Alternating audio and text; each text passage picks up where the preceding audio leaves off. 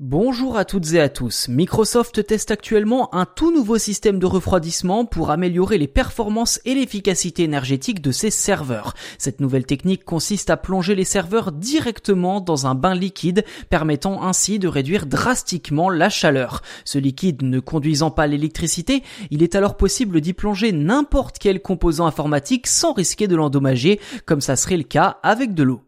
Ce liquide magique porte le nom de fluorocarbone, une matière spécialement conçue pour éliminer la chaleur lorsqu'il est en contact avec des composants. Côté technique, les serveurs sont plongés à même le liquide sans aucune protection préalable. Le fluorocarbone capte alors la chaleur puis circule dans un échangeur où il la libère et se refroidit au contact de l'eau.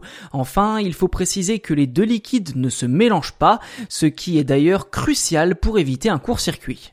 Ce nouveau système de refroidissement fonctionne en boucle fermée, ce qui d'après Microsoft permettra de réduire l'impact énergétique de ces systèmes. En effet, aucune énergie n'est nécessaire pour déplacer le liquide dans le réservoir puisqu'il s'y trouve déjà, ce qui signifie que les serveurs n'ont plus besoin de refroidisseurs externes.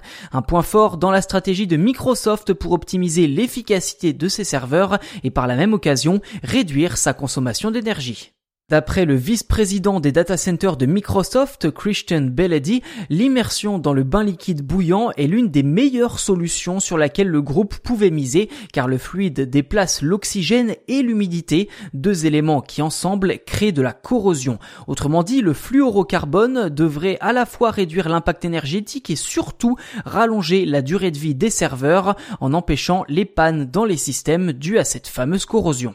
Alors c'est génial, sauf que le fluorocarbone, eh bien ça coûte extrêmement cher, environ 100 euros les 75 centilitres. Autant dire que si Microsoft investit dans cette technologie coûteuse, c'est sans doute que l'entreprise y trouve son compte. L'objectif du géant de l'informatique est de réduire sa consommation d'énergie d'environ 15% grâce à ce système, ce qui signifie donc moins d'électricité utilisée et moins d'eau gaspillée. Il faut tout de même préciser que Microsoft n'a rien inventé puisque le fluorocarbone a déjà été utilisé dans des infrastructures développant des crypto-monnaies. Si cela n'a pas été avoué publiquement, c'est sans doute l'explosion du Bitcoin et des services de cloud qui ont poussé Microsoft à innover dans ce domaine.